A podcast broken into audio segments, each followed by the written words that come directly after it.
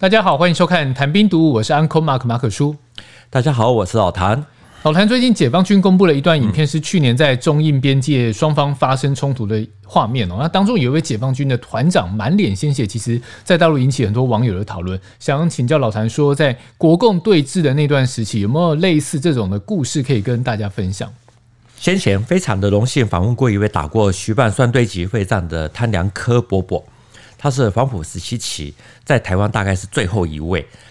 他最让人动容的故事，其实就是在双堆集战役的时候呢，他是一一八师三五四团第二营的营长。这个三五四团呢，就是负责死守最后的制高点双堆集啊，也就是坚，特别是坚骨堆。在守尖谷堆的时候呢，其实那个时候啊，短短几天，其实就换了三位的团长。这种血战的这种场面，其实就跟刚刚你提到的那位团长其实是差不多的啊。那我们在访问的过程中呢，他其实他的儿子也有帮忙补充说，以前常常听父亲在讲，在酸堆集战败的时候，父亲一度想要举枪自尽。我后来在网络上也发现到。在很久以前，其实就有人写过这么一句话，哈，就是我还记得国中老师汤良科先生谈起徐蚌会战挫败，举枪自尽时之悲愤和苟且偷生之屈辱，好，所以还真的是印证印证了这一件事情。本来我对于汤伯伯的访问啊，想说先消化整理一下，找机会再去两次啊，等到之后。能够再把它整理的完整一点，可是后来又觉得说，对于英雄的事迹，其实应该早点让大家知道，啊，所以我们自己就来讲双堆集战役啊，非常惨烈的尖谷堆之战，而这也是这个平原啊整座唯呃就是唯一的制高点。啊，尽管当时啊只有二十米高的一个土堆而已。这场战役其实先前的节目就有带到一点了，那这一次要从什么样的角度切入？这一段故事其实主要是要从黄维十二兵团开始说起啊，他这个是蒋介石嫡系精锐兵团之一，下辖四个军十一个师啊，大概是十二万人，其中第十八军是国军五大主力之一，属于陈诚、胡琏最主要的这个军事系统。一九四八年十一月十六日。解放军攻取了宿县，哦，宿县是在徐州南方津浦铁路的一个非常的重要的要点，那，徐州还有蚌埠之间的交通就被切断了，与南京的交通联系也跟着中断。那国军就计划用王维十二兵团、刘汝明的八兵团，还有李延年的第六兵团，啊，要北上三路夹击，希望能够打通宿县。王维兵团是从河南确山驻马店向东挺进。过了郭河、北淝河，也就是淝水之战的淝水啊，一路行军到快河南岸的南平集，在这里又遭到了阻击啊。殊不知这个地方本来就是一个计划性的一个设局，结果他仍然强渡了快河，后来才发现到说进入了解放军他预设的口袋地形，于是就在十十一月二十五日改变了直攻宿县的计划，先往东南方走。也是要先到固镇，啊，也就是津浦铁路东呃东南边的一个固镇，想要在这边先跟李延年兵团会合啊，然后最后再往北打。解放军在知道国军改变动向的以后呢，立刻渡过了快河，然后就直逼了黄维的部队，然后在双堆集这个地方把十二兵团就给包围住了。双堆集这个地方是在哪里呢？它是在蒙城。还有宿县公路以东，南平集的东南方，只是一个一百多人的一个平原小镇。在这个地方呢，附近有平谷堆、坚谷堆两个比较呃，就是类似那种古老的土堆。好，因为这两个土堆而出名。这两个土堆大概就是二十米高左右，顶多就是三十米高，可能加了上面的建筑物，然后就然后两个相距一公里。这样听起来，这个地方其实不太大哎。难道是因为位置的关系导致国共都要争夺这段土地吗？它主要是它真的不是什么要地，只是因为黄维兵团刚好到了这里被围，所以就出人命，因为战役而围。对对对。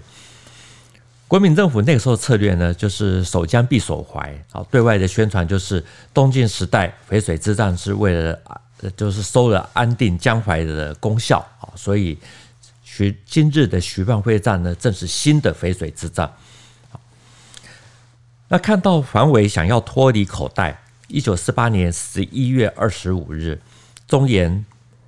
华东两大野战军呢就开始联合发动攻击，由刘伯承还有邓小平他所领导的中原野战军就出动了七个纵队，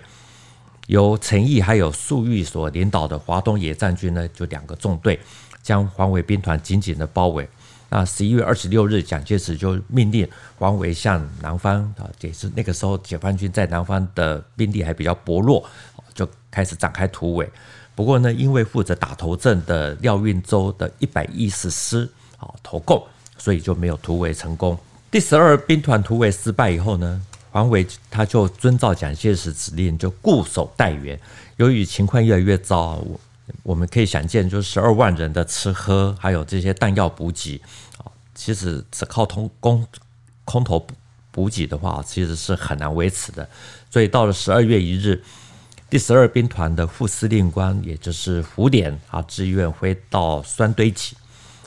汤伯伯那个时候就在讲，他说胡琏到了以后呢，大家士气就比较高昂一点，好，所以又向外扩张了几个村子。紧接着还是一样，就是固守的阵地呢就越来越小。到了十二月五日，解放军就向十二兵团发起了总攻，二十万的解放军呢就从东西南啊，主要是从这三个方向。好像开始发动攻击，经过连日的血战呢，胡琏的第十八军一一八师的三十三团失去了大王庄啊，也就是这个酸堆集的南大门。三五三团呢，则是失守的最很重要的张维子村。十二月十二日，解放军终于攻到了黄维兵团司令部的后门口，也就是尖谷堆。由于整个兵团其实是命悬一线哦，所以十八军的军长杨伯涛他就亲自坐镇指挥，啊，调来十八军的一一八师的最后一个主力团，也就是三五四团来镇守真谷坚谷堆。前面提到那位汤伯伯就是一一八师三五四团的营长，对对不对？所以我们主角要登场了。接下来就是坚谷堆之战啊，因为这个是酸堆集最后的高地，第一。一一八师呢，先前已经有两个团都已经拼掉了，所以这里是由三五四团来负责。尖谷堆呢是黄维兵团的制高点，黄维的主力十八军呢就在上面有建有那个层层的工事啊，然后黄维就依照依靠这个制高点居高临下，曾经数次的阻击的解放军的攻击。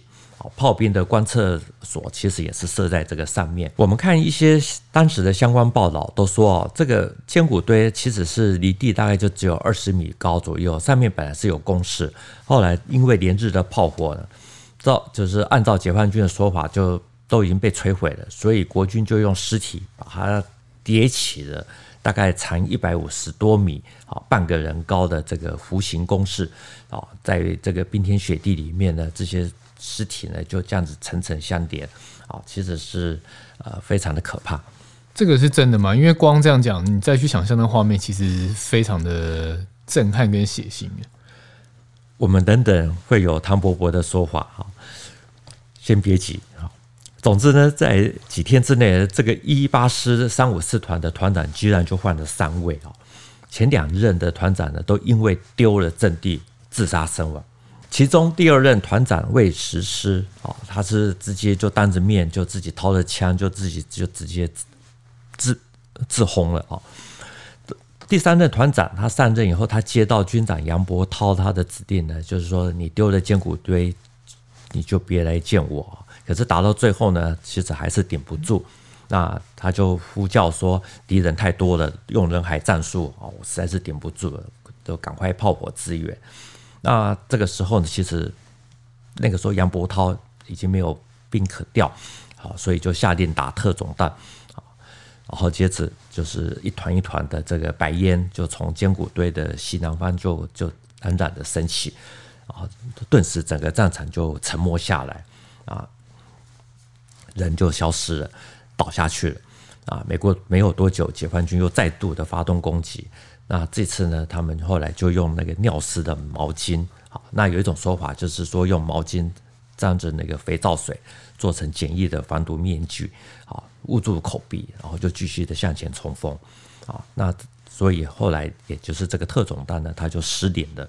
好，所以因此这个酸坚果堆就被攻下来。这段交锋的过程有一个地方让我很好奇，就是特种弹是什么东西？嗯、听起来非常的厉害。解放军说这个是毒气弹，其实这不是国际禁用的神经性和糜烂性的毒气弹，应该就是会让人眼睛暂时失明的一种催泪性瓦斯弹